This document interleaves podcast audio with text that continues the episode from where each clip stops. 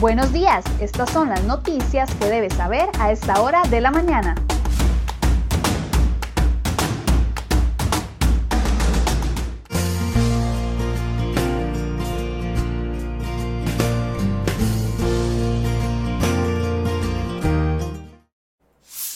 Hola, ¿qué tal? Muy buenos días. Jueves primero de octubre. Gracias por iniciar mes con nosotros en Serie Hoy Noticias. Vamos de inmediato con las informaciones que les hemos preparado para el día de hoy.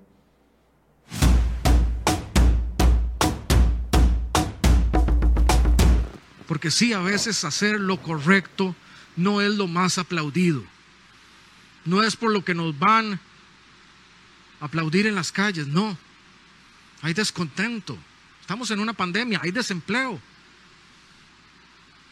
Pero preguntémonos, ¿qué es lo correcto? Hoy, ¿qué es lo correcto para el país? Y si en algo nos equivocamos, como lo hacemos, Dios nos guíe no por mala fe, sino por impericia, enmendaremos y dialogaremos para hacerlo mejor. Pero hagámoslo.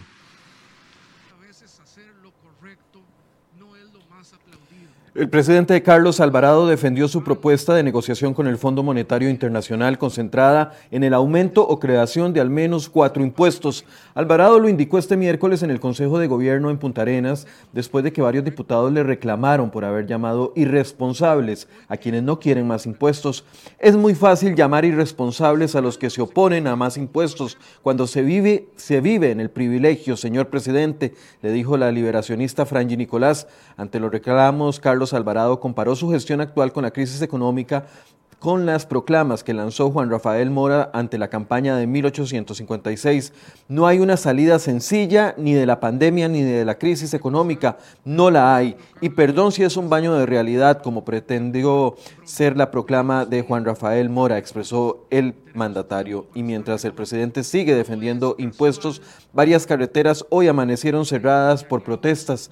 La Policía del Tránsito indicó a cereoy.com que los lugares afectados son la Ruta 1 en el cruce de San Marcos de Marcos Vargas, la ruta 27 en el kilómetro 76, la ruta 2 en los puentes de Gilguero, Terra Baiseibo, la ruta 4 en el sector de Río Frío, la ruta 4 también sobre el río Zarapiquí, la ruta 32 en el cruce de Liverpool y la entrada del cantón de Guásimo, el puente del río Parrita, el Terrón de Colorado, en el cruce de Muelle, Río Aguasarcas y cruce Javillos en la ruta 140 y la ruta 126 en San Miguel de Río Claro. Tal y como lo anunciaron los organizadores, las protestas se mantendrán por varios días con cierres de rutas y tortuguismo, por lo que este jueves se espera que también haya una afectación importante en el Valle Central. Las manifestaciones son lideradas por el movimiento Rescate Nacional y para este jueves no han comunicado cuáles serán las rutas donde van a implementar nueva presencia de manifestantes. Y aunque Alvarado no, se, no ve soluciones para la crisis en el recorte de gasto para la Contraloría General de la República, es urgente un ajuste estructural en el gobierno que permita rediseñar los niveles de servicios financiables, esto para que no vaya en detrimento del gasto necesario que se requiere en épocas de crisis para atender las necesidades prioritarias.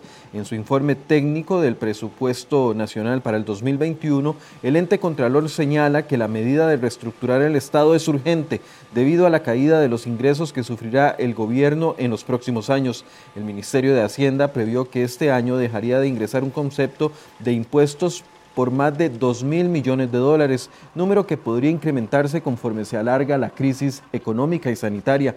La Contraloría cree que como nunca es importante que el gobierno no pierda la perspectiva de las situaciones que motivaron a crear la regla fiscal, que fue poner un tope al crecimiento del gasto público de acuerdo con el nivel de endeudamiento en que se encuentra el gobierno central.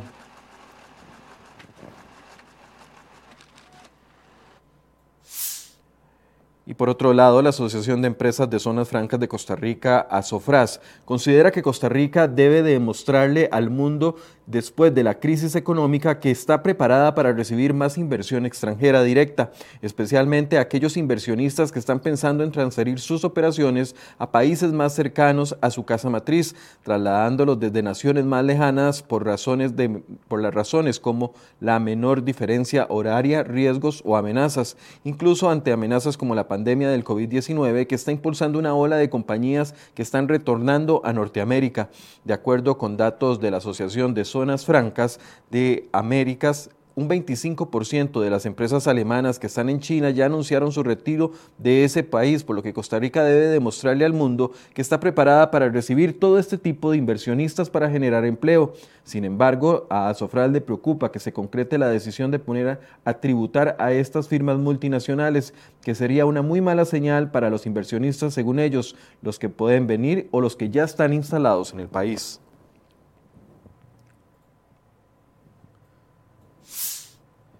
Vamos con los sucesos de las últimas horas. Tres personas sufrieron heridas importantes tras un aparatoso choque entre dos carros que se registró la noche de este miércoles en San Carlos.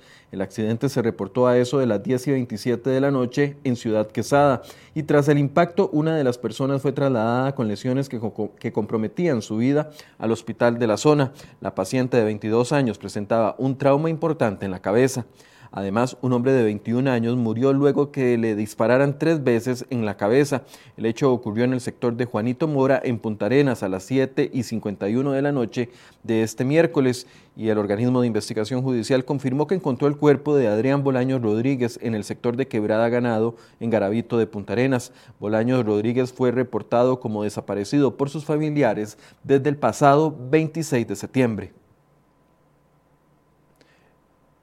Y ahora vamos a imágenes de una cámara de seguridad y es que una banda criminal intentó asaltar una sucursal del Banco Nacional situada en San Miguel de Zarapiquí. Sin embargo, no lo lograron y no lograron pasar por la puerta. Cuando uno de los sujetos estaba siendo requisado, le encontraron un arma de fuego y ahí inició una riña entre el guarda y los sujetos. Posteriormente se abalanzaron los demás integrantes de la banda criminal hasta que golpearon al guarda de seguridad y lo dejaron sobre el piso. Intentaron ingresar a la entidad bancaria, pero el asalto fue frustrado por las medidas de seguridad del banco y la Comisión Nacional de Emergencias atendió 10 incidentes, seis de ellos ocasionados por inundaciones y cuatro generados por deslizamientos, producto de las fuertes lluvias de las últimas 24 horas. El deslizamiento más importante se dio en Monteverde, donde la parte de la ruta permanece aún cerrada. Los patrones fuertes y de lluvia se mantendrán durante el resto de la semana.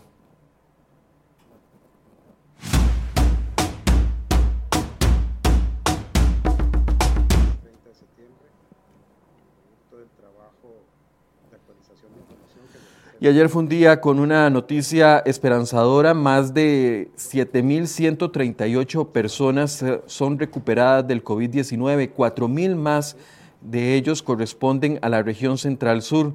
En total, 37.841 personas ya recibieron el estatus de alta. Con esta actualización de los datos, la cantidad de personas recuperadas y de casos activos vuelven a acercarse por primera vez en esta última etapa de la pandemia. Actualmente existen 37.719 casos activos. La cantidad de recuperados se debe al trabajo de actualización de la información que se realiza en los niveles centrales del Ministerio de Salud. Además, este miércoles las autoridades sanitarias confirmaron 24 nuevos fallecimientos relacionados al COVID-19 y con esta actualización la cantidad de muertes llegó a 904. También sumó 1.156 casos nuevos del virus para un total de 75.700 casos confirmados en el país. Actualmente 574 personas están hospitalizadas, de ellas 222 en las unidades de cuidados intensivos.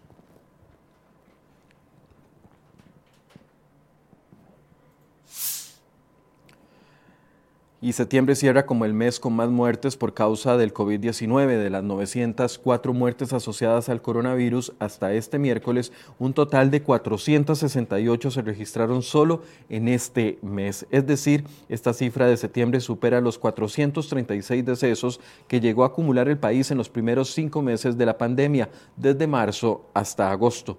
Continuamos con noticias relacionadas a la salud. Las personas cuyo contrato fue suspendido en marzo, contrato laboral o después, debido a la pandemia, podrán contar con el beneficio del seguro de salud hasta diciembre de este año. La Junta Directiva de la Caja Costarricense del Seguro Social decidió ampliar el tiempo de cobertura por tres meses más. Así lo confirmó este miércoles el presidente de la institución, don Román Macaya. Y además la Gerencia General de la Caja solicitó al Centro de Instrucción para los Procedimientos Administrativos, CIPA, la apertura de un procedimiento administrativo contra cinco funcionarios y, y la empresa adjudicada por la presunta compra irregular de mascarillas. Los empleados de la institución son el gerente de logística, Luis Fernando Porras Méndez, un asesor de dicha gerencia, así como miembros de la comisión técnica.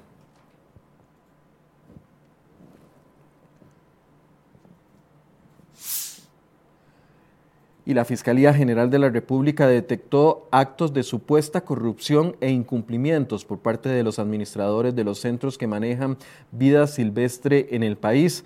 Por eso le propuso al, Ministerio de Ambiente y Energía ejecutar en su contra una serie de acciones que van desde abrir procesos disciplinarios hasta destituir y denunciar por delitos como enriquecimiento ilícito, administración en provecho propio, tráfico de influencias, entre otros. Además, contempla la apertura de expedientes para 35 de estos sitios, que son zoológicos o sitios de rescate, para determinar si corresponde su cierre o denuncias contra quienes los administran. El documento fue enviado el pasado 25 de mayo por la fiscala general Emilia Navas al entonces ministro de Ambiente y Energía, Carlos Manuel Rodríguez. Desde mayo, la Fiscalía pidió abrir los procesos disciplinarios y proceder con la destrucción, si así corresponde, de los funcionarios, destitución de los funcionarios públicos del SINAC o de los consejos regionales de áreas de conservación que al mismo tiempo ofrecen sus servicios de regentes, es decir, de profesional que revisa los centros y emite un criterio técnico de los cumplimientos.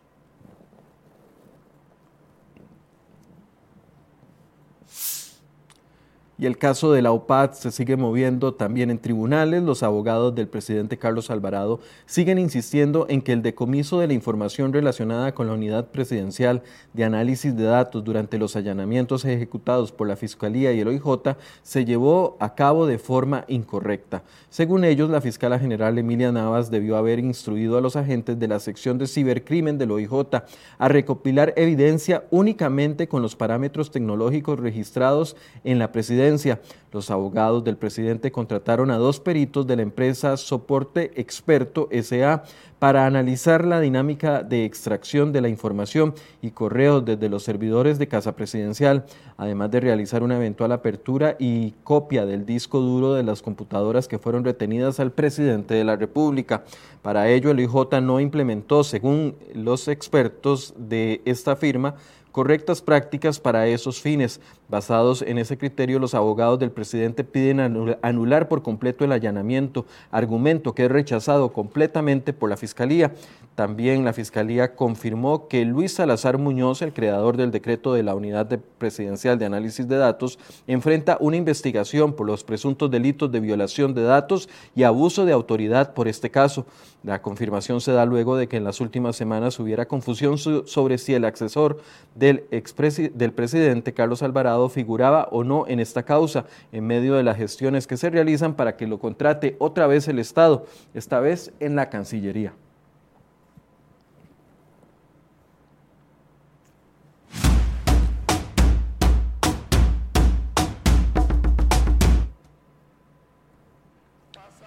Y los 10 diputados de la fracción oficialista de Acción Ciudadana obstruyen el avance en el Congreso de dos proyectos de ley que llevarían un poco de alivio financiero a los hogares costarricenses. Se trata de los proyectos que libraría por seis meses del pago del impuesto del valor agregado IVA a los productos de la canasta básica y que rebajaría el cobro de marchamo para el año entrante. La oposición reprocha que mientras ellos impiden el avance de proyectos vitales en beneficio de la gente, el gobierno de Carlos Alvarado tampoco propicia las condiciones para que la economía nacional se recupere y más bien busca imponer nuevos impuestos. Además, este jueves en el Congreso podría discutirse también el proyecto de ley que busca disminuir el costo de la multa económica por violar la restricción vehicular sanitaria y dejar sin efecto otras sanciones. La fracción mayoritaria, la de Liberación Nacional, no está segura de apoyar este proyecto de ley que impulsa la unidad social cristiana.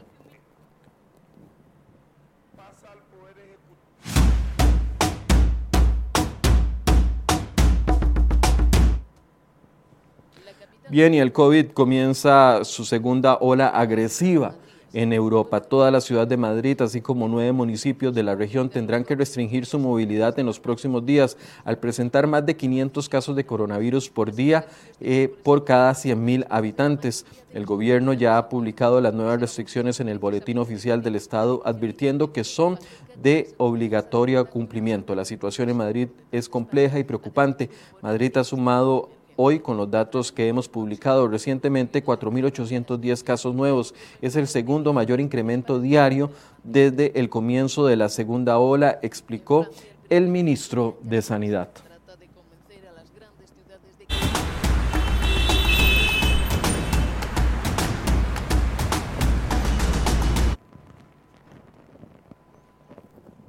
Bien, y hacemos un repaso por algunas de las principales carreteras del país. Ahí vemos circunvalación a la altura de los Atillos, donde está completamente fluido. Hasta el momento no tenemos reportes de algún tipo de manifestación acá en el Valle Central. Todas se concentran fuera de la capital. Ahí tenemos el sector de Curriabat por el Registro Nacional, donde también hay un tránsito completamente fluido.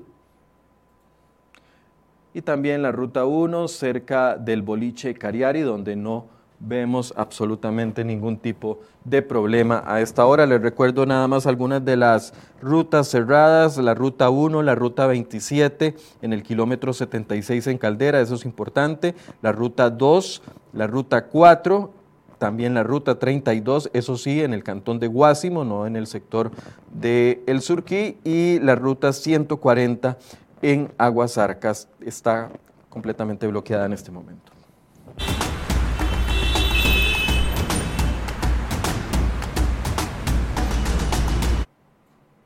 Bien, y hasta ahora hacemos el cierre de Cere Hoy Noticias, sin antes invitarles a que se conecten con nosotros en Enfoques a partir de las 8 de la mañana, aunque el gobierno no quiere, no quiere ver alguna solución adicional a la imposición de nuevos impuestos, existen propuestas y vamos a conversar de algunas de ellas con el economista Eli Feinsay a partir de las 8 de la mañana, así que quedan invitados. Muy buenos días.